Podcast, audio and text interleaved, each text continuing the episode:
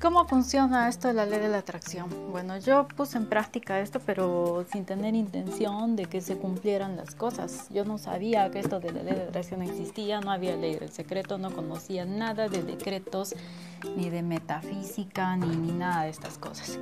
Simplemente un día acabé con una relación tóxica, o sea, estaba yo saliendo con un tóxico feo, celópata, parecía un orco. Por error estuve con esta persona, me separo de la persona, cuando yo estoy sola, sola y tranquila, me digo a mí misma, mi próxima pareja tiene que ser un tipo que tenga estas características. Quiero que sus ojos sean así, que su sonrisa sea así, que tenga la cara de, no, los ojos del chico que me gusta, la sonrisa del otro chico que me gusta, que sea con específicas características físicas yo simplemente lo pensé. Aparte pedí otras cosas más. Por ejemplo, pedí que, que, esté soltero, que quiera casarse, que quiera tener hijos, que no tenga hermanos, que sea hijo único, que tenga un montón de plata. Que empecé a pedir un montón de cosas sobre este sujeto. Eh, yo me olvidé del tema por completo. Simplemente lo pensé, me olvidé y continué mi vida normal. Pasó meses pocos meses, no, no pasó mucho en realidad, y de pronto voy conociendo a un chico tal cual como yo me lo imaginé. O sea, como yo pedí, pedí que tuviera los ojos de tal, la sonrisa de tal, el porte de tal.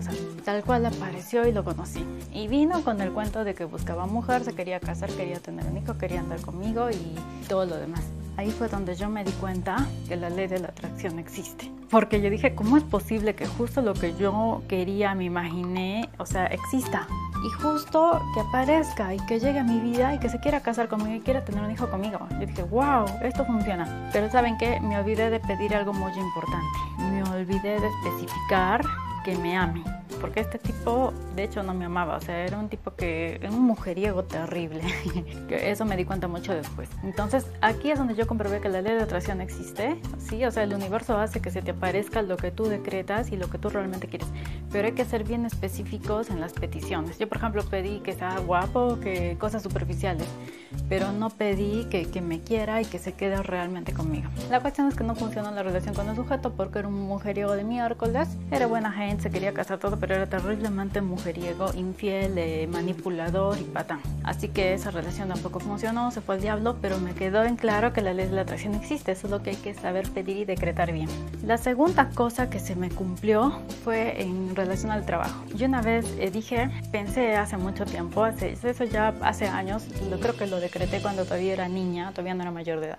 Yo dije, ¿cómo me gustaría tener una actividad en donde yo pueda hacer lo que realmente me gusta, lo que, lo que sueño que en ese entonces era niña y yo soñaba, y que las cosas funcionen así, y que todo sea como yo quiero, y que pueda vivir de lo que me encanta? Y pasaron los años, yo nunca tuve intenciones de vivir del arte ya de, adulta, simplemente hice una carrera como todos, hice una maestría, fui a un trabajo formal. Pero llegó un punto de mi vida en el que las circunstancias hicieron que yo me convierta en eso que yo quería, y las cosas empezaron empezaron a funcionar tal cual como yo las pedía de niña. Yo, yo me acuerdo que de niña yo decía, y quiero que suceda así, y que me pase esto, y que me vengan a buscar de tal sitio, y que y, y me empezó a pasar. Y fue la segunda vez que comprobé que la ley de la atracción existe.